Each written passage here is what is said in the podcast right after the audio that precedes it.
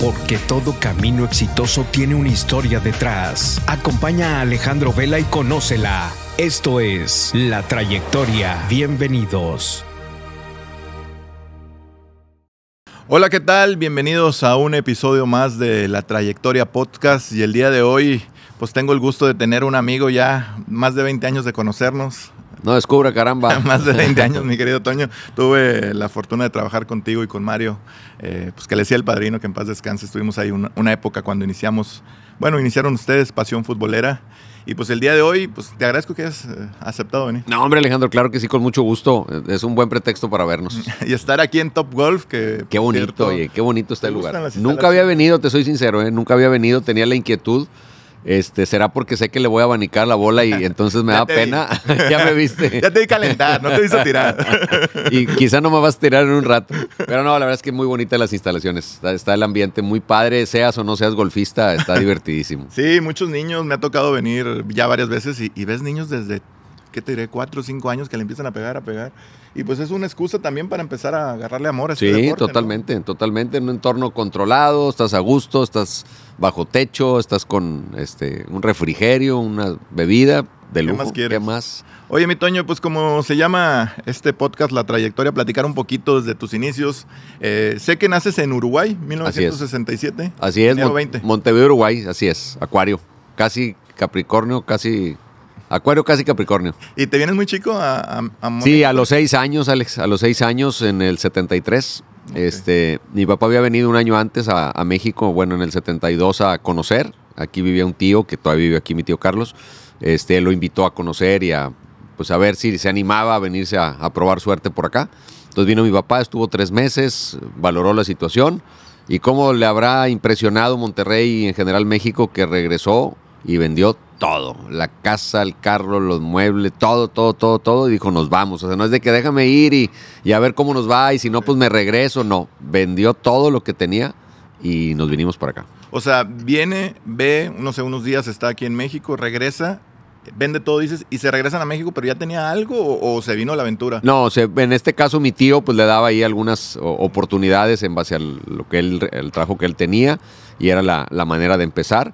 Eh, y luego ya mi papá pues, fue construyendo por su lado otras, otras eh, posibilidades, porque también el tema es un tema de papeles, o sea, no puedes llegar y, siendo turista ponerte a trabajar, o sea, hay que ir pasando ciertos trámites que no eran fáciles en aquellos años, que era muy complicado porque no estaban todos los tratados internacionales y todas las reglamentaciones que hoy facilitan el que una persona se pueda naturalizar y pasaron muchísimos años para que eso sucediera, entonces lo hacía doblemente difícil porque al principio no podía trabajar, después ya empezó con los permisos necesarios para poderlo hacer y aún esos permisos te ponían ciertas restricciones, no puedes hacer cualquier actividad, eh, en fin, eh, eh, fue, fue duro, fue duro esa parte, pero se libró.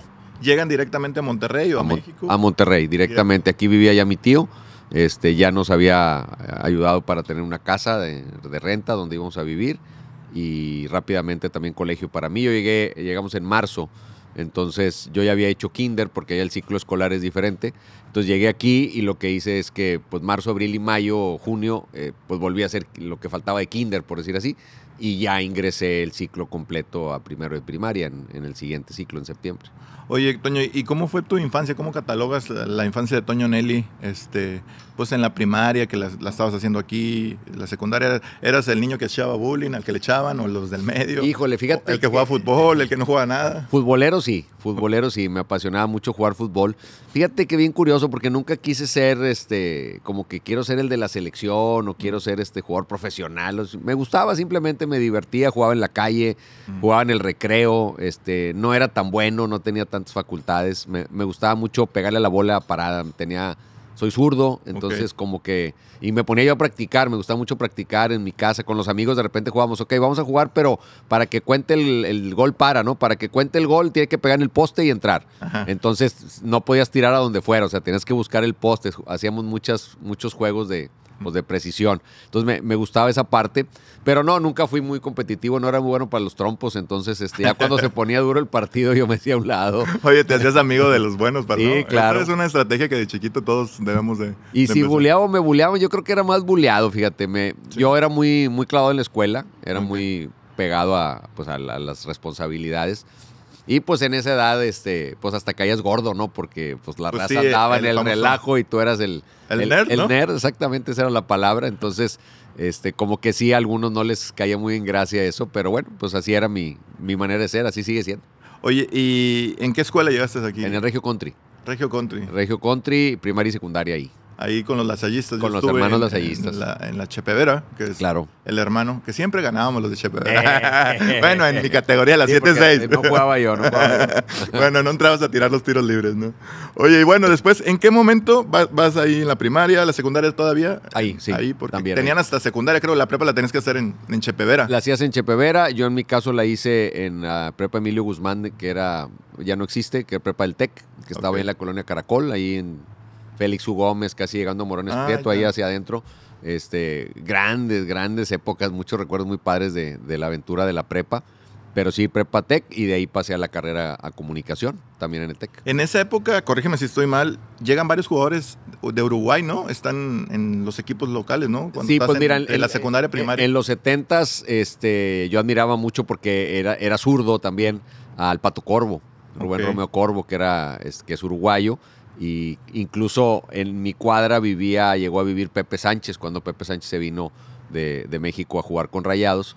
Entonces, pues todos los chavillos del barrio, imagínate, pues papá Sí, un jugador de fútbol, ¿no? Y algunos eran tigres, pero no importaba, pues era un jugador profesional. Entonces, este, Pepe nos, nos trataba muy bien, ahí nos, nos salía, nos saludaba, a veces medio peloteaba con nosotros. A veces nos llevaba al cerrito, nos llevaba a las, a las Ah, sí. instalaciones del cerrito, este, a los entrenamientos.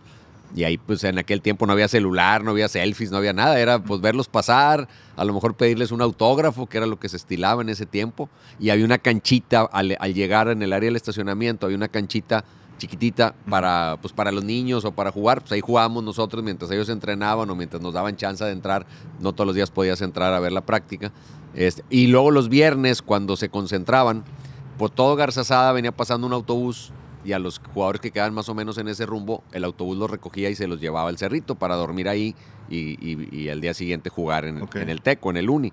Este, entonces nosotros acompañábamos a Pepe. Este, ahí estábamos ¿A todos en la parada del camión. Sí, Pepe con su maleta y ahí estábamos todos los chavitos esperando y pues saludábamos a los, a los jugadores que se asomaban ahí en, la, en el autobús y ya se lo llevaban al cerrito a entrenar, Era a, a concentrar. Otro, otro Monterrey que hoy no vivimos, Sí, ¿no estás de acuerdo? O sea, que, que difícilmente ves a niños en la calle hoy, ¿no? Nosotros jugamos al balón en la calle. no, nosotros nuestro, nuestro patio de juegos era la calle y vivíamos en una calle, de, o sea, de dos calles con un camelloncito muy pequeño en medio, entonces pues, teníamos doble, doble cancha, ahí jugábamos béisbol, jugábamos fútbol, jugábamos a las canicas, jugábamos a todo lo que se pudiera, todo era en la calle.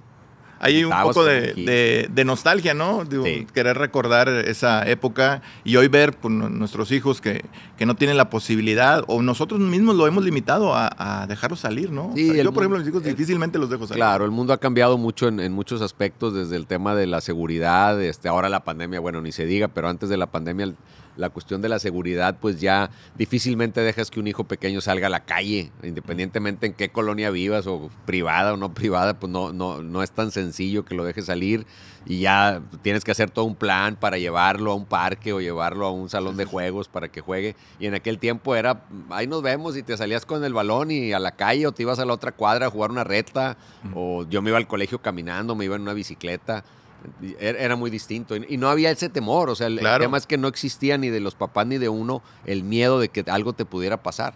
No existía el celular, los mensajes de texto. Tú, tú le decías a mamá, llego a las 8 y era llegar a las 8, Sí, porque sí. si no a las Tu 8 y media. papá se iba a trabajar y, por ejemplo, mi papá que no siempre estaba en oficina porque andaba en cuestiones de ventas, pues él te tenía que llamar de, de repente de algún lugar o simplemente esperar que fuera la tarde y que regresara.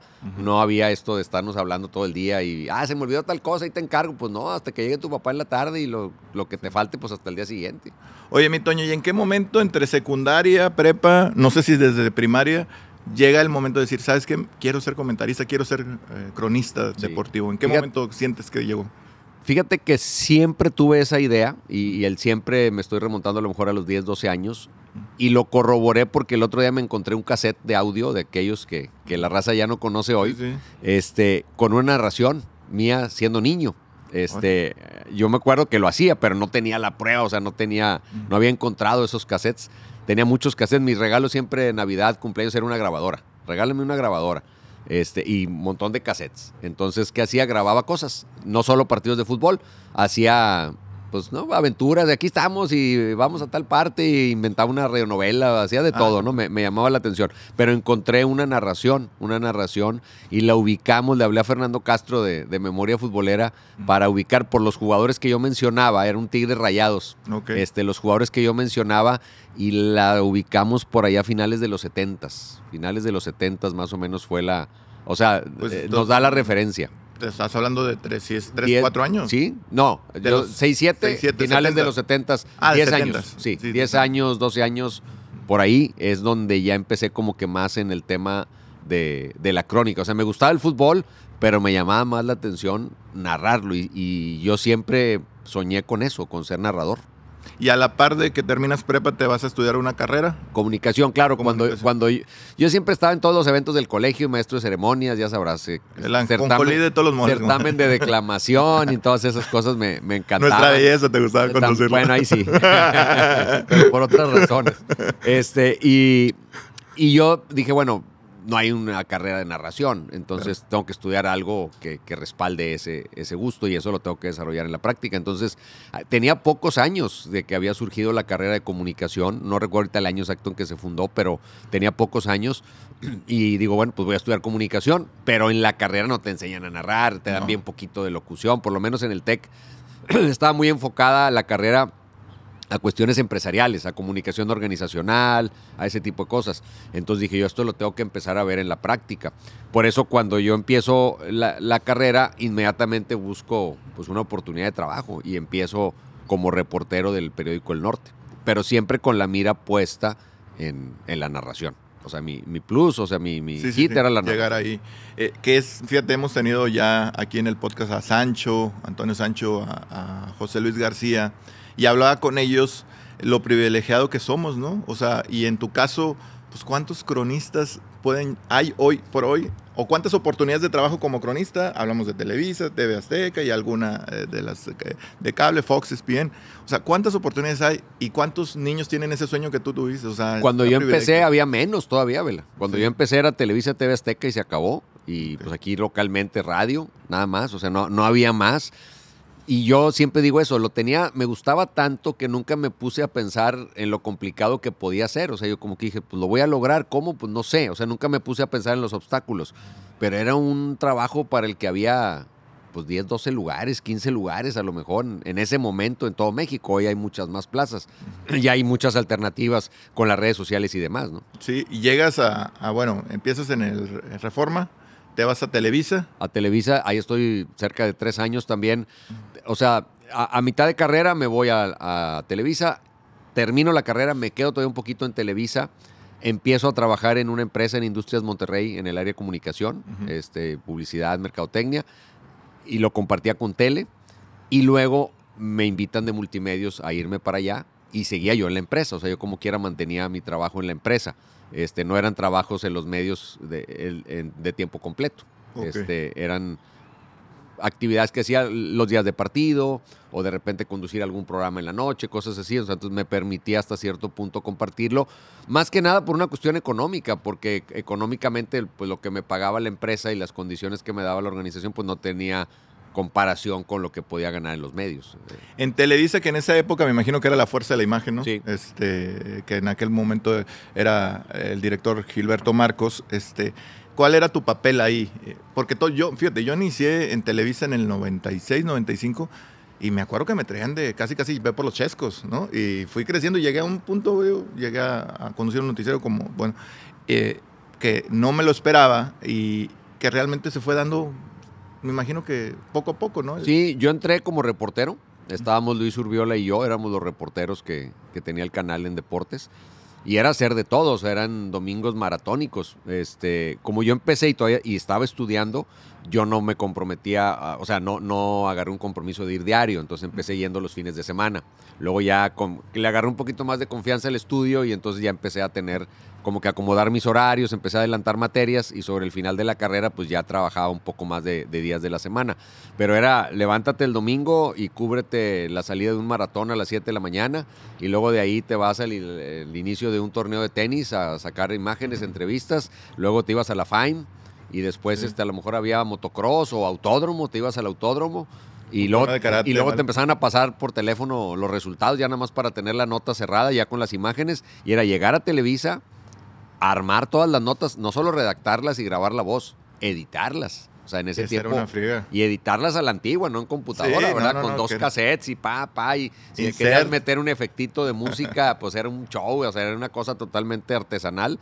Y dejar todas las notas para que el conductor del noticiero el día siguiente tuviera los pies de la nota y el cassette, porque pues era toda a mano, ¿no? Entonces el cassette con la nota, vamos con todo, ayer en el autódromo, no sé qué, vamos con Antonio Nelly la información. Y ya metían el cassette y, y salía mi nota ya que yo mismo había editado. Entonces era toda la ruta, era completito. Y luego me empezó a tocar después cubrir eh, secciones del noticiero. O sea, me tocaba hacer eso, pero además en ocasiones conducir el noticiero, leer las notas. Había un programa de cinco minutos que se llamaba Deportemas, Ok, que sí, era acuerdo. este, un programita de, de información variada de deportes muy, muy breve.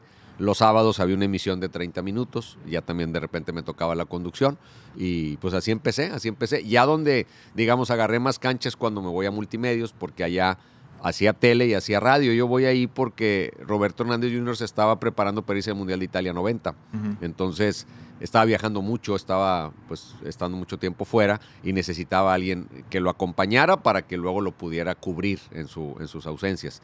Y él tenía fútbol al día, el juego del hombre, que eran programas breves, programas de no es el fútbol al día de hoy, de media hora, de una hora, era un programa de cinco minutos, el del juego del hombre también, y teníamos un programa Domingos Deportivos, que era un programa de una hora, luego se hizo de dos horas, luego se pasó a los sábados y se llamó 12 Deportes, que fue la etapa más larga, que ya la terminé haciendo yo con Paulino Guerrero. Yo, yo ubico mucho tu carrera y siento, que, mm, corrígeme también, este, que despegó en multimedios, ¿no? Es Sí, claro. Siento que... Y empezabas a cubrir a Roberto, ya ves que tenía su comentario al día, Sí. y cuando él no estaba, era Toño Nelly. O sea, prácticamente des- todo, bueno, yo sí lo ubicaba, era Roberto Hernández y el que seguía era Sí, Toño lo Nelly, que ¿no? pasa ahí es que primero pues entro junto con él, ¿no? Y obviamente en ese tiempo el, la- la- el referente del fútbol pues era él, ¿no? No había otros programas. Yo de- en parte yo dejo Televisa porque en Televisa no había prácticamente espacios No. deportivos. Este, era muy poquito y era de todos los deportes. Acá tenía la oportunidad pues, de estar con Roberto, de estar en radio, de narrar o comentar o estar en cancha en partidos de fútbol. O sea, había un campo mucho más amplio para, para los deportes. Entonces, sí despega ahí porque tengo opción de hacer muchas más cosas, pero sobre todo porque al, al año de yo haber entrado, Roberto se va al Mundial y en el Mundial él por alguna situación renuncia a multimedios. Entonces aquí me dicen, oiga, pues Roberto ya no va a regresar. Ah, ¿cómo que no? No, pues eh, renunció. Y ahora, pues usted va a hacer todo. Entonces ya me quedo yo de planta con fútbol al día, con el juego del hombre y con 12 deportes. O sea, ya me quedo yo con todos los espacios y los espacios que tenía en radio. No RG, porque RG empezó después, pero tenía unas cápsulas de radio que también hacía yo. Y entonces me iba a la empresa y regresaba y al mediodía, a la hora de la comida, pues hacía fútbol al día en vivo, grababa el juego del hombre, me volvía a ir a la empresa y luego el sábado pues iba al partido. O en las noches narraba béisbol cuando Industriales de Monterrey eh, nace como franquicia que duró un par de años, nos tocó narrar a nosotros Industriales. Entonces salía de la, de la empresa a las 6 de la tarde y al parque de béisbol, en, todavía el Cuauhtémoc y famosa, a narrar los partidos de los industriales. Entonces era todo un, un No. malabar de cosas para poder cumplir y en la empresa de repente viajaba, de repente me tocaba viajar. Entonces había que pues ver cómo acomodabas todo. Siempre ha sido esa lucha por, por ligar tareas. Ahorita estoy un poco más relajado porque ya casi todo está girando alrededor de lo mismo, pero en ese tiempo pues, la empresa me decía, yo te doy chance mientras pues no afecte aquí, ¿verdad? Entonces yo no podía decirle a la empresa, oye, no puedo ir de viaje porque tengo un partido de fútbol. Pues no se puede, pues tienes que viajar. O sea, Oye, era complicado. ¿Y cuánto tiempo duró esa salida de Roberto Hernández Jr. de multimedios y, y ese tiempo que tú estás prácticamente Duró dirigiendo? dos años, dos Ah, años pues y sí fue un medio. tiempo. Sí, fue un tiempo, sí fue un tiempo. No lo Él, este, se retira, digo, se renuncia, se retira y luego... que no. luego dicen, perdón que te interrumpa, pero luego dicen, yo esa me la banda, que fue por un problema con el perro Bermúdez, ¿no? Eh, No, que- te voy a decir qué fue, eh, eh, porque esto sí lo sé. Eh, multimedios, él iba por Televisa, ¿no? Roberto a narrar Italia 90. Este, tan, tan, era serio que se retiraba que les dicen Televisa, oye, me voy a retirar, y le dan la final del Mundial. O sea, como una manera de, pues, de que se ah, despidiera Ah, grande. ¿no? Pero ¿qué fue lo que pasó? Gustavo Moriconi, que era el exportero de Rayados, fue enviado por multimedios a cubrir el mundial. Entonces Roberto, que andaba por Televisa, pues mandaba información, entraba en ciertos programas, le hablábamos, pero Moriconi era enviado directo de multimedios. Y al parecer el arreglo económico de Moriconi era mejor que el de Roberto. Entonces él como que hizo, espérame, pues porque yo menos. Algo así, o sea, una situación de, que tuvo que ver con eso. Entonces estando allá se enoja, se molesta y dice, es que pues yo me voy. Y, ahí tronó. Lo del perro viene después, o sea, cuando él regresa a, a los programas y el perro entra a Televisa Monterrey, pues empieza una competencia y Roberto era bravísimo, o sea, Sí, no, yo aunque me él te hubiera llevado ahí, al momento que sentía que podías llegar a ser competencia de cualquier manera, iba con todo, a las buenas o por las malas. Entonces pasó eso con Enrique. Sí. Que al- Enrique luego termina dándose un abrazo y trabajando en la RG, ¿verdad? Sí, sí, me acuerdo. Este, le mando un saludo al perro Bermúdez. Eh, a mí me tocó coordinar este programa. O sea, yo ya estaba en Televisa y bombazo. era eh, a nivel de cancha Ajá. y el de mediodía era Sambobazo. Tenía dos. Sí. Sambobazo con Adriana, ahí era su reportera y en la noche era Alfredo González, este, era Alfredo, Gabriel Sagún y, y me acuerdo que era un presidente, de, expresidente de Tigres, pero se me va el nombre. Ahorita, ahorita me voy a acordar el nombre.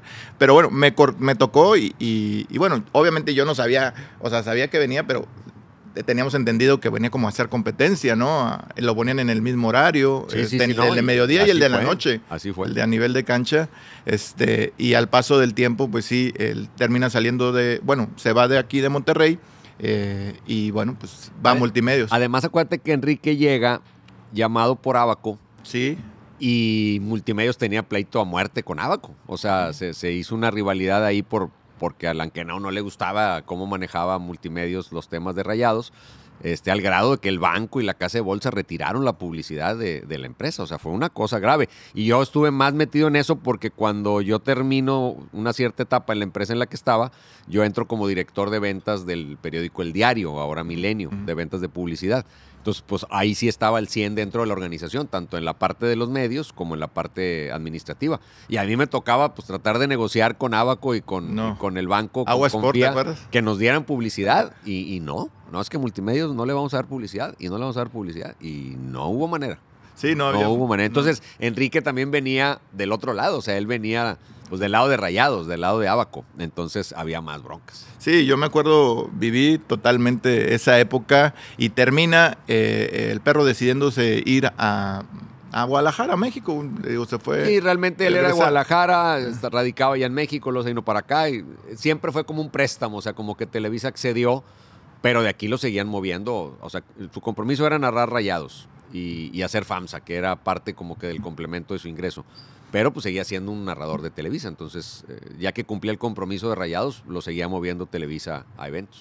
Oye, ¿y tu relación eh, con Roberto Hernández Jr.? O sea, al principio me imagino que bien y luego a lo mejor hubo ahí. Sí, pues mira, eh, fue, yo siempre fui, la verdad, muy respetuoso con él, pues es la figura que era, o sea, digo, Sí, yo claro. creo que eso, nadie que pretenda decir lo contrario, pues, está- estaría en, en su sano juicio, o sea, era la gran figura, fue quizá quien de niño motivó en gran medida mi, mi gusto por ser narrador de fútbol, pero sí era de trato difícil, o sea, no era fácil, o sea, era una persona que no sabías en qué momento podía enojarse o podía tener eh, algo que no le cayera en gracia, este, o sea, no, no era tan sencillo de tratar, pero cuando ya sentía, y esto era lo que él sentía, que podía haber una cierta competencia o que podías empezar a hacer un poquito de ruido, se tiraba la yugular como fuera, o sea, le, Sí. le incomodaba. Entonces, nunca llegamos a tener un problema hasta el, hasta el final. O sea, al final hacíamos un programa que se llamaba, porque cuando yo entro estoy con él, cuando él regresa,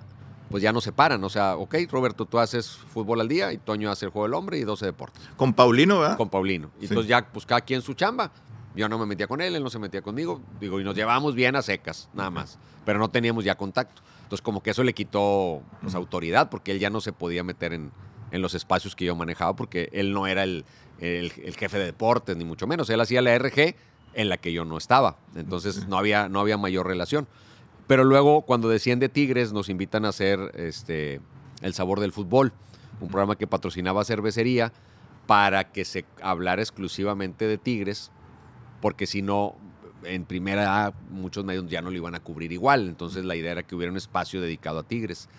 Y cuando me dicen, oiga, háganlo tú y Roberto, le dije, no, hombre, mejor que lo haga él, o sea, que lo haga él solo, porque eh, pues va, a- va a haber broncas, a tarde o temprano va a haber alguna fricción. Y, y sí, o sea, hubo una fricción, estuvimos por ahí dos programas así medio distanciados, luego, fíjate, eso lo reconozco, él me buscó, oiga, no, ¿sabe qué? Vamos a arreglar las diferencias. Que las diferencias fue algo que dije que no le gustó Sí, sí. o le cayó mal, tampoco fue ninguna cosa grave.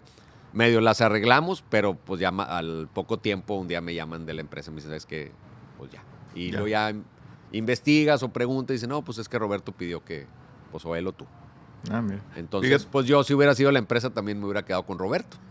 Lógicamente, pues, ¿verdad? hoy por hoy no sé qué opines tú, pero debe ser de entre los tres comentaristas, mejores Pero comentaristas. sin ¿no? duda. Yo, mira, yo valoro muchísimo su faceta de narrador.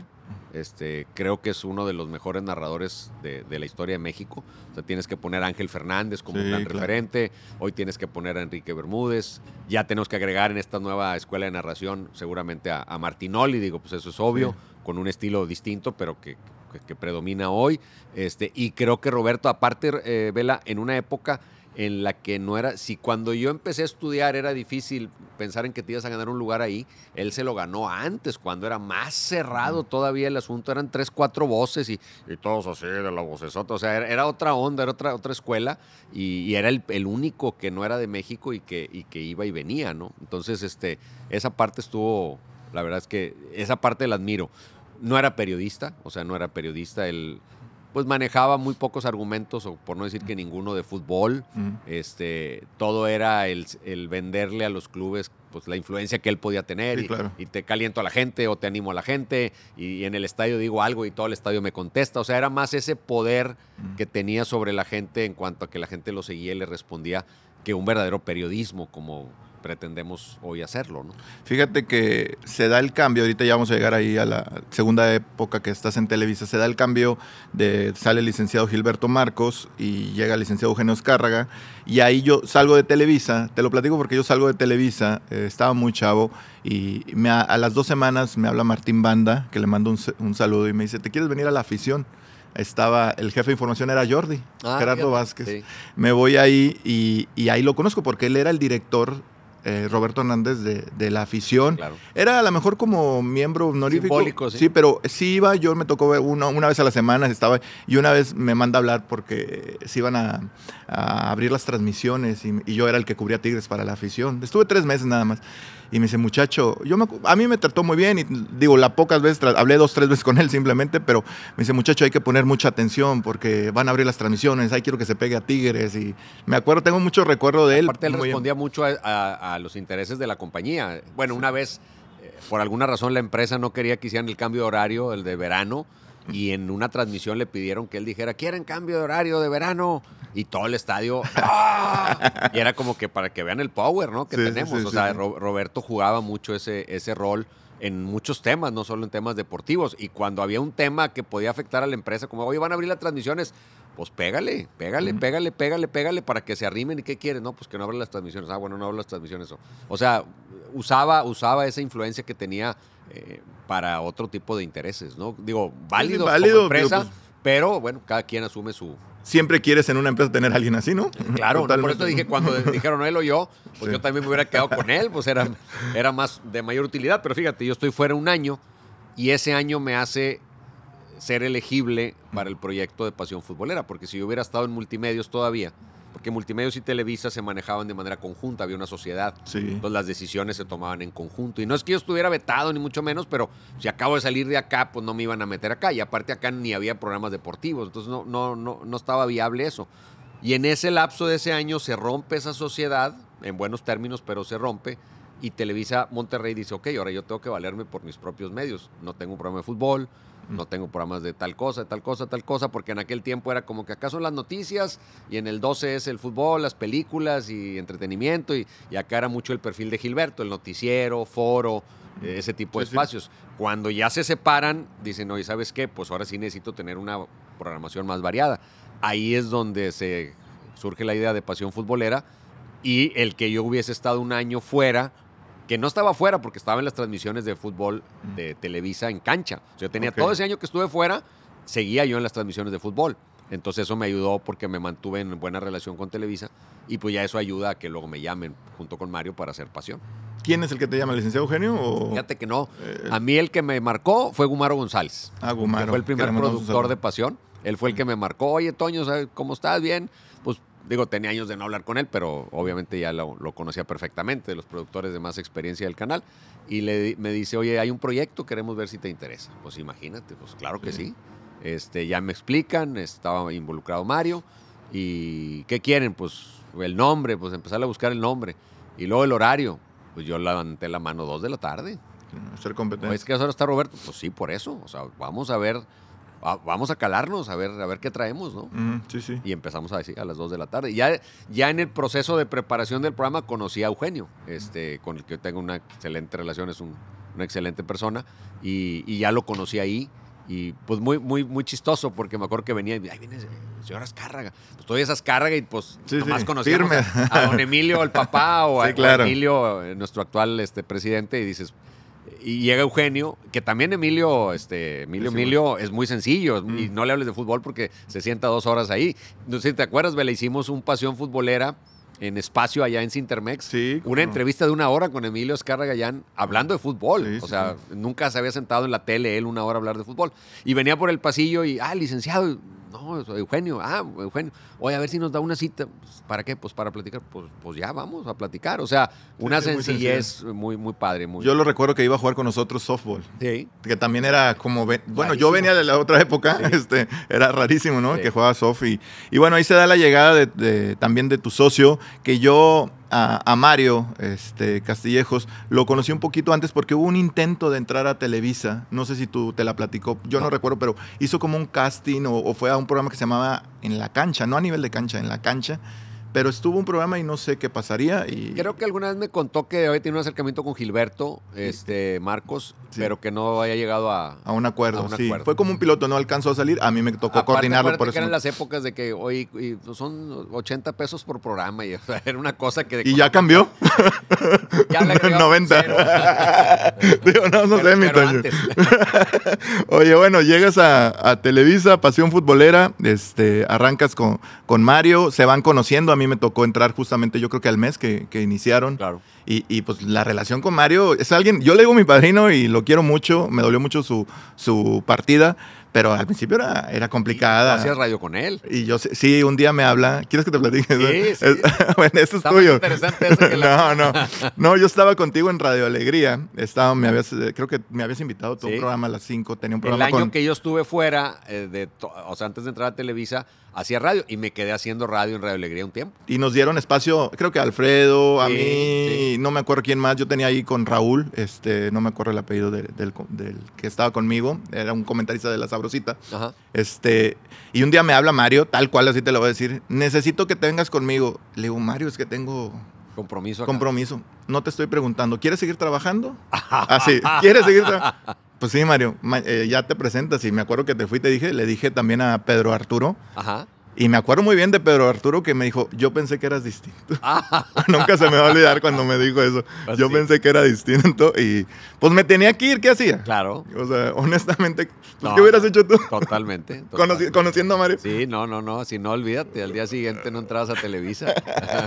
Bueno, pero una relación que, bueno, ahí fue creciendo. Yo pasaba por él todos los días, nos íbamos a- al programa ya Radio Asir. ¿Y si iban al café al, al Pecos o no? Mm. O, en esa época no iban al No, yo, yo iba por él a su casa, eh, nos íbamos a- al programa Radio Asir y lo dejaba porque yo me tenía que ir a reportear. Te Ah, hablaba a ti, claro. yo me acuerdo que todos los días te hacía una llamada Sí. rayado, porque nomás era uno. Nada más había, y que, había que elegir. Y estábamos peleados, bueno, o estaban, no sé, Sí. no se compartían las cosas, noticias y producción. Ah, sí, era una Era- época en que había dos, dos equipos do- adentro. Sí, entonces yo te hablaba a ti y me... ¿Te acuerdas no- que iban de repente dos cámaras al mismo Sí. lugar? Y oye, pues vamos a prestarnos los materiales. No, el de noticias es de noticias. No se me va a olvidar, y esta la disfrutó mucho Mario. No sé, yo me imagino que no se me va a olvidar una vez que voy a cubrirla cuando sale Floro, que buen amigo de, de ustedes, Sí. Benito Floro, pero no fueron de noticias. Entonces, nada más nosotros traíamos ese material y era como, no te lo voy a prestar.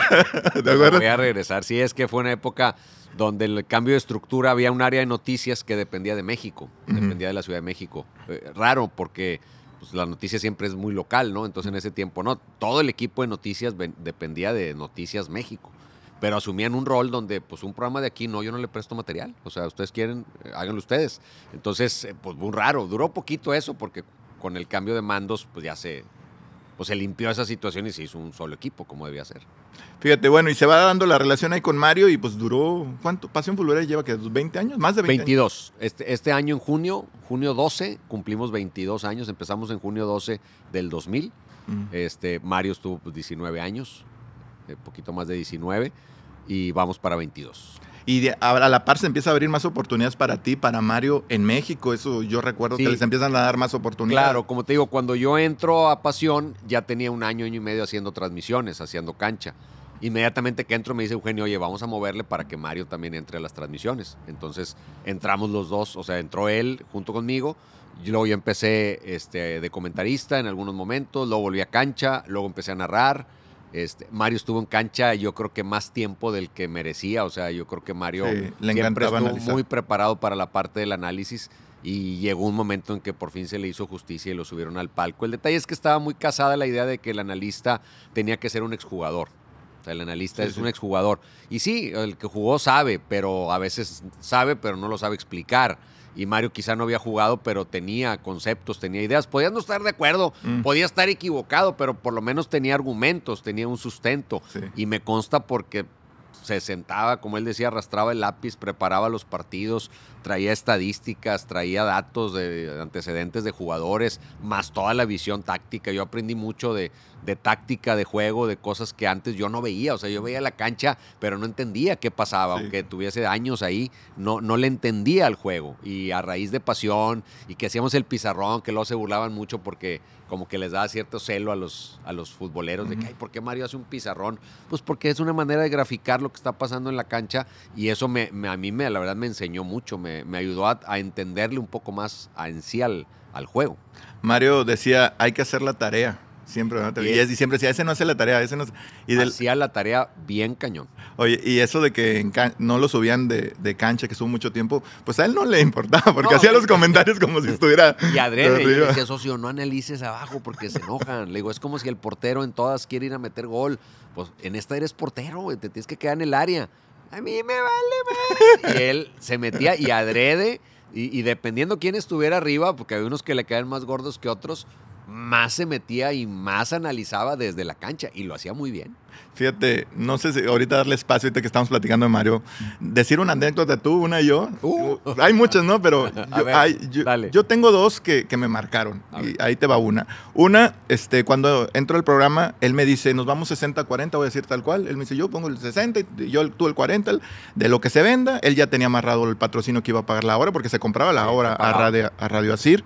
Y este, había un cliente, voy a omitir el nombre, que no pagaba y no pagaba y no pagaba y no pagaba. Se tardó cuatro meses y de repente eh, cae el cheque y estaba, yo creo, Toño, a dos semanas de casarme. Entonces era un cheque de Banamex, hasta me acuerdo, me dice, vamos, de salimos, vamos a cambiarlo. Y fuimos a cambiarlo, era un cheque como por 40 mil pesos, recuerdo. Y, Se y juntó toda la deuda. todo, sí, me, estaba el cheque, lo fue a cambiar, estaba su nombre, y lo voltea y me, me da todo el dinero. Y le digo, espérame, pues yo, el, el 40, ¿verdad? De este, ¿qué? 4, 8, 12, 16. 16 mil, tú más rápido, ¿verdad? Este, me dice, lo vas a necesitar más tú, cómprate unos climas, unos... Y me dio todo el dinero. ¿En serio? En serio, me dio todo el no, dinero. no me sorprende porque Tenía vi a, esos Mario, detalles. vi a Mario hacer eso, o sea, no solo de dinero, en general de ayudar gente y muchas cosas que no decía, o sea, muchas cosas que hacía y no decía, o de repente alguien en la empresa tenía alguna situación y él iba arriba y se peleaba y pedía y ayúdenle y, y cómo le ayudamos y cómo le hacemos, este, por ejemplo, con Andrés que mucha gente pues los veía al aire, que, que se dan sus agarrones y fuertes y a veces seguía, el- la tensión seguía fuera del micrófono un ratito. Cuando Andrés sale de Televisa, estuvo un tiempo y luego salió, hubo ahí un temas administrativos. El que peleó todos los días hasta que regresó Andrés a Pasión Futbolera fue Mario. Fue Mario, o sea, Sí, sí. alguien dice, bueno, es que peleaba para No, no. tener aquí romperle la madre. Pues yo no, No, sé. no, no, no. Pero la verdad es que no. O sea, la verdad es que era, era un muy buen compañero. Sí era explosivo, sí, Sí. era, eh, o sea, era de trato este, difícil en ocasiones, pero no era malintencionado. O sea, no era una, era pasional, era muy pasional, muy, muy pasional. Yo qué te puedo decir de anécdotas, híjole, este, pues esas de las explosiones, el otro día las platicábamos, nos juntamos con, con Elba, su esposa y con sus hijas.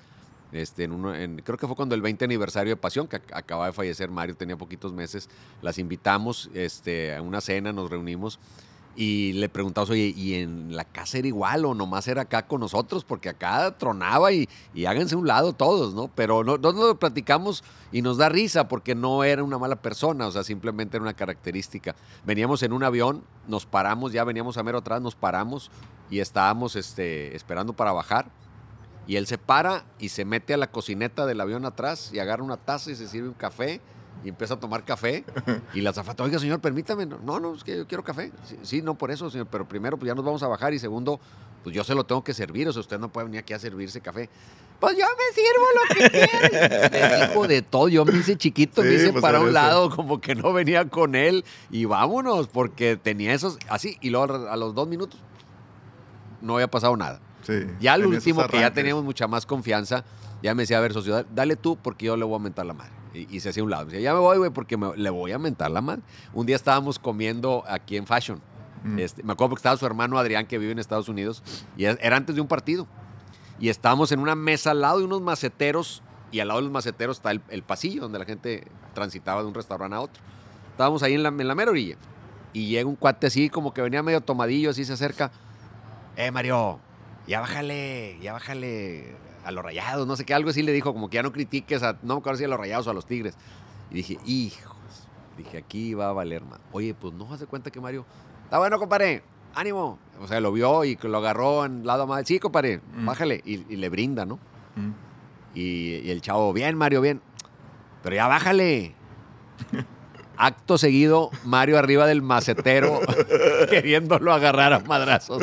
Y todos detrás de Mario para jalarlo. Mario, no, no, no, no, no. Y su hermano y yo. Sí, y, yo y el capitán ahí de- del restaurante también. Pues llévense al chavo, escóndanlo allá en un baño o algo. Porque al chavo andaba mal, la verdad, andaba Sí. mal. Este.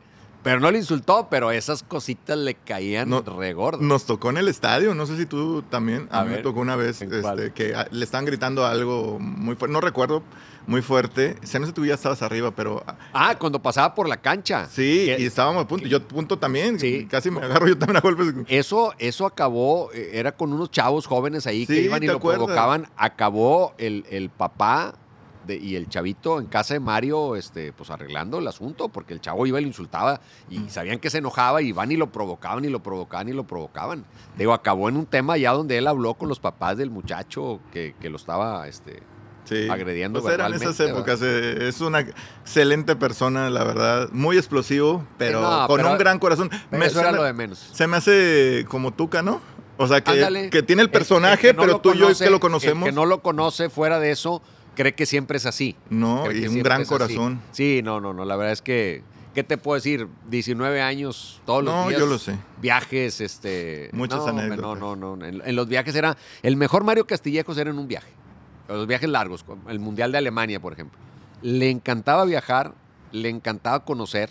O sea, él de repente, día libre, al rato nos vemos, socio. Se salía y regresaba a las 4 o 5 horas. Mira, ya encontré un cafecito, no sé qué. Iba y se sentaba y se tomaba un café. En, el café, se subía a los taxis. Llévame donde comes tú. O sea, no me lleves a la zona turística, llévame al restaurante donde tú comes. Y eh, hacía mucho eso. Entonces, al rato ya conocía cuatro o cinco lugares. Me acuerdo que en Alemania descubrió un restaurante mexicano que luego se convirtió en el punto de reunión de todos. Este, y tenía ese espíritu aventurero. Y en los viajes, relajadísimo. Relajadísimo, este, le gustaba viajar, le gustaba conocer, adaptarse a la cultura, probar, conocer lugares, era el que luego nos llevaba a todos. En Rusia tiene una maravillosa, en Rusia. Yo ya no estaba, yo ya me había regresado del, del Mundial, él se quedó 15 días, fíjate, espíritu aventurero, y 15 días en que ya no le pudieron cambiar el vuelo sin trabajo. O sea, ya no tenía trabajo, le siguieron pagando sus viáticos porque pues estaba allá, y pues a pasear, porque ya, ya le dijo, ya no vas a tener ningún partido, nada, o sea, ya tú hasta aquí llegó tu trabajo, pero te vas hasta dentro de 15 días. Oye, empezaron a salir a conocer, a conocer, a conocer, y un día estaban en un mall o en un lugar y le dicen, mira, ese señor que está ahí es el hombre más rico de Rusia, o uno de los más ricos de Rusia. No, pues haz de cuenta, ahí va. Quién sabe si en inglés, en ruso, en qué le habló, pero le dijo, en México se habla mucho de ti. No es cierto, ¿verdad? y el señor y quitó los guaruras y foto y como no, y México, y México, ra, ra, ra, y va. Oye, a los dos, tres días van a un restaurante muy acá y le dicen, oye, este es del señor ese que, que conociste. Entonces llega a la puerta y no lo dejaban entrar porque había que reservar. Pues saca la foto. ¿En serio? Le dice, pues es que él me dijo. Y enseña la foto. Haz de cuenta con el señor Slim en México, Sí, sí, ¿no? sí, Así sí. con- pues no, la mesa privada, quiten los letreros de reservado y se sentó Mario Castillejos ahí. Bueno, pues ahí quedó la época de Mario. Hoy actualmente, pues ya 22 años después, Pasión Futbolera. ¿Qué sigue para Toño? Hoy tienes más- veo que tienes más oportunidades de regios para regios. Eh, ¿qué, qué sueños más tienes, Toño? Sí, fíjate que eso está bien padre porque yo hace un año, dos años, agrégale el tema pandemia y demás, sí sentí que ya pues había llegado a un tope, o sea, de que decir, bueno, pues seguiré haciendo pasión futbolera mientras se pueda y seguiré en algunos partidos narrando. Básicamente estaba yo narrando solamente Tigres, este, cada 15 días y era todo. O sea, sí llegué a pensar que esa etapa del cronista pues ya había llegado a un, a un límite que incluso iba en, picada en cuanto a las oportunidades. Y ahora surge una nueva, un nuevo proyecto que es el de Regios para Regios, que no es nuevo, lo hicimos con Mario dos veces. Lo hicimos con Mario y Roberto Gómez Junco, que es de Regios para Regios, pues narrar la selección mexicana con un audio especial para la ciudad de Monterrey, donde narramos, o para el Estado de Nuevo León, donde narramos puros regios. ¿Por qué? Porque la selección aquí, tú sabes que no es un tema, o sea, tú quieres empinar un programa, empieza hablando de la selección y la gente le cambia. O sea, no, no nos gusta discutir de la selección, debatir a quién convocó, a quién no convocó. Entonces, lo que se buscaba era, pues, ¿cómo hago que los regios le hablen a los regios de la selección en otro lenguaje, de otra manera, con los temas de interés que puedan tener para los regiomontanos la selección? Lo hicimos esa vez, dos partidos. Luego lo hicimos en México, fuimos a narrar a la Azteca, tres narraciones, la nacional, la de Guadalajara y la de Monterrey y estuvimos, si mal no recuerdo, con Misael Espinosa de analista, estaba yo de narrador y Mario Castillejos en la cancha. Este partido contra Canadá, también fueron dos partidos, por diferentes razones no se siguió haciendo. Y ahora se revive esa idea de Regios para Regios y que abre una nueva posibilidad. Primero porque nos permite pues medir qué tanto impacto tenemos en la ciudad. Es decir, antes de Regios para Regios, el rating de la selección en la ciudad o en el estado era tal, y a partir de Regios para Regios el rating sube o baja. O sea, era un reto, porque igual Claro. salías perdiendo. Sí, claro. Este, afortunadamente no. Afortunadamente la gente lo ha recibido bien. Eso como que nos da un segundo aire de decir, bueno, mi sueño siempre era, pues, yo quiero narrar a la selección y quisiera narrar a la selección en un mundial. Y luego un día me gustaría narrar una final de un mundial, la juegue quien la juegue, narrar una final. Como, como un jugador, pues es, a lo más a lo que puedes aspirar. Este, esto como que me da un- una nueva ilusión, una nueva esperanza, por lo menos de que si lo de Regios para Regios continúa funcionando, en el siguiente mundial podríamos tener esa opción de narrar los partidos del mundial del Tri para Nuevo León independientemente del, del audio que se use en el resto de la República. Entonces eso es una gran motivación. Estamos jugando nuestro pase al Mundial nosotros claro. también como narradores y hasta ahora las cosas van bien. Esperemos para ver qué decide la empresa, pero eso conlleva ahora que se vino la, la fusión, el Televisa Deportes de antes, ahora TUDN, donde también hay una- un margen más amplio, hay más programación, hay más espacios donde participar se viene un tema de una aplicación en la que habrá fútbol las 24 horas del día que va a requerir este, más trabajo, más narraciones. Este, viene para, está en Estados Unidos, está en planes que venga para México. ¿Pero en vivo o partidos Partidos en vivo. a to- las 24 horas? 24 horas, claro, algunos a lo mejor sí serán diferidos Sí, sí, claro. dos, tres horas, pero serán partidos del día, o sea, no partidos viejos. De todas las ligas que te puedas imaginar, Mm. eh, hay ese proyecto. En Estados Unidos ya, ya está funcionando, se está viendo los temas de derechos para que pueda funcionar en un futuro en México. A lo que voy es que eso abre más oportunidades de, de la parte de narración específicamente. Entonces, yo estoy muy contento, no me puedo quejar. Fui al Mundial de, Bra- de Alemania, fui al Mundial de Brasil, fui al Mundial de Rusia. Este, un reto es brincar la segunda ronda porque casi casi como México me, me, Mm. me han asignado hasta la primera en el ronda cuarto, en el quinto. y ahí en el tercer partido Ah, ya me te- regreso, o sea, ya, ya no sigo.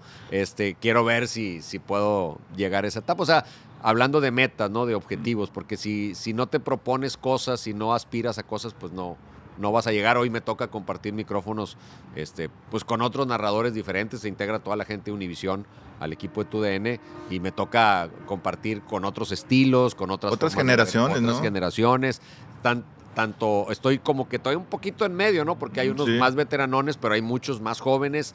Que mis respetos se agarran y ta, ta, de espaldas y de frente saben quién trae la bola y el que la agarra ya en el córner. Hoy que narramos en una pantalla se vuelve más difícil este, y, estás compitiendo con la agilidad de los chavos, con el conocimiento que tienen este, pues, propio de la juventud. Entonces este, es un reto muy interesante. Y muchos de las nuevas generaciones, yo así los veo, le perdieron el miedo a todo, ¿no? O sea, inclusive a, veces uno como comentarista, no sé si te, te piensas mucho lo que vas a decir, para, pero hay los nuevos me vale si en redes me van a decir lo que me va a decir. Y eso creo que tiene una gran ventaja, ¿no? hoy eso lo premia la audiencia. la audiencia hoy premia la, soltura, la frescura. Ya no es aquello como en las épocas cuando empezamos tú y yo con la época, por ejemplo, de Gilberto Marcos. Yo me acuerdo, era, y, la verdad lo agradezco porque nos dio una escuela. Tú salías con el la corbata chueca tantito y te sancionaban, o sea, porque tienes que salir impecable al aire y era 4-3-2 y, ponte derecho y la espalda, o sea, era todo un, show. Hoy es exactamente lo contrario, o sea, hoy la audiencia está esperando lo contrario, está esperando relajamiento, está esperando incluso el lenguaje, este, pues que hables como hablas en tu casa, es, es, otra onda, entonces tenemos que tratar, sin dejar de ser quienes somos, pues de adaptarnos, porque si no esa audiencia no te va a voltear a ver. Oye, Toño, ya nos quedan 11 minutos. Aquí el productor me, me limita. Qué bárbaro. Habla con Luis, por favor. Este, pero que tengo dos preguntas antes de terminar. Este, la primera, has estado en radio, obviamente, me tocó trabajar contigo en radio eh, y en tele. ¿Qué disfrutas más? ¿Se narra igual radio y tele? Porque pensaríamos que es un partido y lo, es igual la narración. No, en lo absoluto. No, no, nada igual. ¿Por qué? Bien simple. En la tele, fíjate, cuando uno narraba en estadios, digo narraba en tiempo pasado porque yo tengo mucho tiempo de no narrar en un estadio más que el femenil para, para Tigres, pero en las transmisiones de tele tenemos más de dos años de no ir a narrar a un estadio. Tú estás en un estadio y estás viendo la jugada, pero estás viendo el que se movió allá, el que se cayó acá, el entrenador que está gritando, lo, estás viendo. Ahora que narramos en una pantalla, estoy viendo exactamente lo mismo que está viendo la audiencia. O sea, la gente piensa que tenemos 40 monitores y que estás viendo un montón de tomas. No, pues yo estoy viendo la misma imagen que estás viendo tú. Entonces, el reto de aportarle algo adicional y no reiterar lo que ya estás viendo es bien difícil. O sea, de por sí en la tele es complementar la imagen. Pero si además esa imagen es idéntica, porque yo narro y veo, ay, por la derecha va fulano, y tú no lo estás viendo en la toma, porque la toma va siguiendo el balón. Entonces ya te aporté algo. Ah, puede habilitar a Guiñá que va por la derecha, pero hoy, si tú no lo estás viendo en la pantalla, yo tampoco, porque yo estoy ah. narrando con la misma toma que tú estás viendo en tu casa. A ver, pero, pero por ejemplo, en Televisa que ponen mucho lo de las tarjetas, que da como meten. Sí. Tú no, tú no estás viendo una imagen limpia, o sea, aparte, un preview, como le llamamos. Estoy viendo ah. exacta. Por eso mucha de la gente dice, ah, pues ¿por qué no dijo tal cosa? O el que fue al estadio, es que no vio. Pues no lo vi porque pues no lo, no lo estoy viendo. O sea, no, no lo puedo ver. Fíjate, no, es algo curioso. O la típica de que de repente te switchan y ah, tiro gol y gol y, gol. ¿Y qué pasó? Pues nada, cuando caí, pues ya estaba tirando a gol. Bueno, de hecho, creo que te tocó hace pocas semanas el gol de Cocolizo de Carlos González. Mete el penal Ginac y la toma ya inicia cuando casi está metiendo el gol. Porque estábamos en la repetición y la jugada y el patrocinio, que esa es otra cosa que luego la gente no tiene por qué saberlo, pero cae el gol y en lugar de seguir viendo las repeticiones para ver algún detalle, estás agarrando la hoja pues para leer el anuncio de la marca del gol y luego síguele y no, no, porque viene el otro anuncio y, eso sí son distractores. y si además estás viendo solo la imagen es peor. Y radio, radio tiene una frescura importantísima, que la gente no está viendo nada. O sea, en radio tú le pintas la foto, la, haces la pintura de lo que está sucediendo. En tele tú no tienes que decir avanza por la punta de la derecha, se entra con la pierna izquierda. O sea, pues eh, ya lo estoy viendo, güey. ¿Para qué me dices eso? Va por el corredor del área. A veces lo dice uno como una manera de reforzar, pero técnicamente pues no te tengo que decir que está en el corredor del área, pues tú lo estás viendo. En radio no. En radio sí te tengo que decir, avanza por la punta de la derecha, se mete al corredor del área, levanta la mirada, llega no sé quién, le hace un quiebre. O sea, te empiezo yo, mientras más detallado seas mejor. En eso el radio es maravilloso, porque tú tienes el poder absoluto de hacer con tu palabra que la gente se imagine lo más cercano a lo que tú estás viendo. Como te pasa de repente, que oyes unas narraciones de radio que dices, a ver, güey, dime quién trae la bola, en qué lugar del campo, qué pasó, o sea, no, no sé qué, o dame el marcador porque llevas 10 minutos sin decirme cómo van. O sea, el, radio, para bien o para mal, tú tienes el poder absoluto de dibujarle a la gente la imagen. ¿Y tú cuál disfrutas más? ¿O me vas a decir que los Mira, ya me acostumbré mucho a, tele, tele. porque pues tengo mucho tiempo no narrar radio, o sea, no narrar fútbol en radio. Este, pero cuando me llega a tocar algo de radio, lo, lo disfruto mucho, porque te digo, te quitas mucha presión, tienes más libertad, más libertad de, de decir lo que tú quieres decir y pintarlo como tú lo quieras pintar. En tele te tienes que apegar demasiado a las imágenes. O sea, no, no te puede salir mucho de lo que la gente está viendo. Y, y la gente de repente se te escapa lo que no ves Sí, y te lo reprocha. Es que no viste que le pegó en la mano. Y, "Pues, No lo vi, güey. Estaba leyendo el comercial, se me, se me fue. O sea, sí ahí hay un hasta una cierta competencia con la audiencia para ver quién lo vio primero. Oye, y qué difícil ahorita que decías que eh, en radio se narra distinto. A veces hacer el switch, o sea, yo sé que tú sabes que estás en radio, estás en tele, Eh, pero no, es muy- narrando, es muy difícil. ¿cómo haces el switch de que ahora no tengo que decir que va con la pierna izquierda? Puedes, puedes caer en cualquiera de los dos, o sea, depende de dónde a dónde te estés cambiando. Puedes estar en radio y, y no ser tan descriptivo, Mm. o irte a tele y ser exageradamente descriptivo con lo que la gente está viendo. En tele, por eso muchos narradores en tele se van al extremo de comentar el partido en lugar de narrarlo, Mm. porque como asumen que lo estás viendo, pues empiezan a hacer análisis tácticos sobre la crónica. Yo trato de mantener, mi, mi objetivo es emocionarte, o sea, yo creo que la chamba de un narrador es transmitir emociones. Ahí hay algunos que yo me voy a quejar que de repente cuando los iba viendo en radio, la tiene. Y tú ya piensas que va a entrar el balón. No, no iba ni a llegar todavía al área, ¿no? Hay, hay Pero unos bueno, que son estilos. unos que no le saben y otros porque inventan para tratar de hacerlo emocionante y luego ves la jugada y dices, oye, estaba en tres cuartos de cancha. Oye, mi Toño, me quedan ahí seis minutos, pero no quiero dejar de preguntarte. De hace unos años para acá se viene el fútbol femenil. Sé que estás narrando Tigres. Yo disfruto mucho o sea, hay algo que tienen las Amazonas, como hoy las conocen, que yo me puedo sentar y disfruto mucho ese partido que ver a Rayados, a ver a Tigres o ver a un Toluca varonil. Sí. O sea, disfruto tanto. El año pasado, mi jugadora favorita, María Sánchez. O sea, yo, María Sánchez, sé que no se quiso quedar, sí me sé la historia. Ella quería, tenía el sueño de irse a Estados Unidos, no es cuestión de que Tigres. no- ¿Qué piensas del fútbol femenil? Es un disfrutar. O sea, en el varonil no me pasa eso. O sea, en el varonil sufres. Sí, el, el- el femenil es maravilloso todavía. No sé si vaya a cambiar. Yo creo que sí. O sea, yo creo que va a llegar un momento en que algún entrenador se va a poner vivo y va a decir, a ver, dejémonos de, de inocentadas, de ir todos para adelante y pues vamos a empezarle a dar manejo táctico. Porque ¿qué va a pasar? Va a haber equipos como pasa hoy, que se enfrentan a Tigres, se enfrentan a Rayadas, se enfrentan a la América y no tienen posibilidad de competir de tú a tú. Y por eso estos equipos siempre ganan, porque no hay mucho manejo táctico de partidos. Cuando algún equipo con pocos recursos empiece a darle manejo táctico y para atrás y, Nos encerramos. y, y me tiro y me encierro y empiecen a jugar mejor la bola, lo van a hacer porque va a ser la única manera de poderle competir a, a equipos poderosos. Mientras eso no pase, creo que nos vamos a seguir divirtiendo mucho. Claro, también un partido táctico es interesante, pero no es igual de espectacular. Sí creo, desafortunadamente, que tarde o temprano eso va a empezar a suceder. O sea, va a haber un entrenador que le va a encontrar la manera, va a armar un grupo y a ver, nos encerramos y nos tiramos atrás y a ver a qué hora nos hacen gol, como pasa con la mitad de los equipos Sí. del varonil.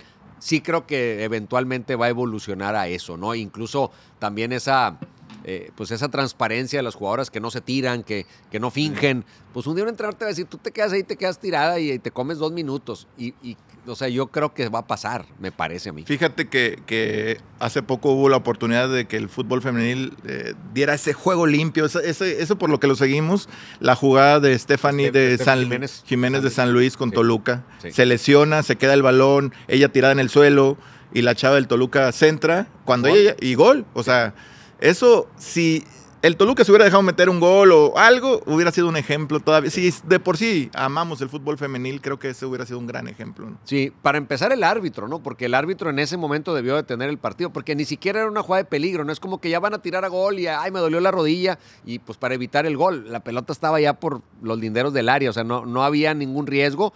Al quedar la pelota viva, pues se sigue la jugada. Primero el árbitro, el árbitro debió detener el juego por la integridad de un jugador y además la portera, o sea, que es una posición que se cuida más todavía. O sea, ahí debió parar el juego y se hubiera acabado el problema. Y luego viene el criterio, claro, hay gente que te dice, a ver, pero le habían marcado a San Luis un penal que estaba dudoso y, y lo metieron, no lo tiraron para afuera y ahí el juego limpio. Y ya te metes en un montón de, de situaciones. Sí creo que esa jugada en especial era bien sencillo que la jugadora de Toluca tirara el balón para la banda y atiendan a la portera, ¿no? También no sabes qué le están diciendo de la banca. Tú tiras, metes gol y, y me vale y se acabó. Y luego vimos declaraciones del entrenador muy desafortunadas porque como que no le dio mucha pena que pasara eso. Ah. Entonces, este, sí, sí, coincido contigo. Ojalá no se perdiera esa esencia, pero sí creo que se va a perder. Pues Creo que ojalá. al paso del tiempo se va a ojalá perder. que no. y Ojalá que no. Ojalá tengan mucho son un gran narrando. ejemplo, son un gran ejemplo hoy. El fútbol femenil nos, nos aglutina a todos, nos va conquistando poco a poco. Sí. Ojalá que eso que nos está llevando hoy a los estadios o a aprender la tele no se, no se desvanezca, porque entonces sí, pues no, vamos a perder ese atractivo. Toño, pues te agradezco que hayas Gracias, tomado la, la- la invitación. Este, de- hay muchos temas que podemos seguir platicando. Cuando pero quieras. La verdad, aquí. Este, Qué bárbaro, estás más estricto que, en el canal de las estrellas. No, a la gente ¿Les invitarla. por hora? Pues por minuto cobran. este, invitar a la gente a que nos siga eh, en las redes sociales, aquí en YouTube, eh, La Trayectoria Podcast. Este, ahí se pueden suscribir. Estamos en Facebook, en Instagram. Entonces, para que nos sigan y poco a poco vamos a tener, no nomás de deportes, hemos tenido también artistas, hemos tenido, vamos a tener empresarios, digo, de todo. La idea es dar eh, a conocer. Yo te agradezco mucho, sabes que te aprecio desde hace Igualmente. 20 años. Tenemos y que vengan los éxitos, que estés narrando la selección nacional. Esperemos que sí. Y Oye. re- regresando te la platico. Queda un minuto 40. Venga, Te- venga. Todavía, no, nada más, me- pasión futbolera. ¿Te ves todavía mucho tiempo o va a cambiar el formato? ¿Cómo ves Yo creo que ha ido la evolución? Yo creo que ha ido cambiando al paso de los años, de aquel programa de Mario Castillejos y yo, Mm. y luego este, un tiempo estuve solo, y luego Lacho Sí. Gutiérrez, luego regresó Mario, luego agregamos a Boy, agregamos a Verdirame, ahora está Jaso. O sea, creo que ha ido evolucionando de un programa de presentar notas a un programa de debate, un programa de polémica, porque los tiempos y los programas deportivos así han ido evolucionando. Mientras tengamos la capacidad de adaptarnos, yo creo que, que vamos a seguir ahí. El día que nos queramos aferrar a una sola manera de hacerlo, tenemos que responder a, a los intereses de las audiencias y de las edades de las audiencias, porque pues no es lo mismo que un señor de 50, 60 años le hable a un chavo de 18, a los chavos que éramos hace 22 años le hablábamos a los chavos. Eh, Pues esos a lo mejor que tienen la misma edad que nosotros crecieron con nosotros, pero las nuevas generaciones están buscando otra cosa. Entonces, en la medida que nos podamos adaptar, que nos dé nuestra capacidad y nuestra agilidad mental para adaptarnos, pues vamos a seguir ahí. A lo mejor habrá un momento que tengamos que decir hasta aquí o renovar el equipo para que el programa, yo creo que el programa merece seguir, lo que sí tiene que hacer es seguir evolucionando. Totalmente. Y la gran evolución que creo que necesita es que los niños que hoy no ven tele, porque ya no ven tele, Ya no ven eso- tele. volteen a ver la tele. Mi Toño, Totalmente. Pues muchas Vela. gracias por todo. Gracias a ti. Nos vemos Gracias, próximamente. Gracias y continuamos con más aquí en La Trayectoria.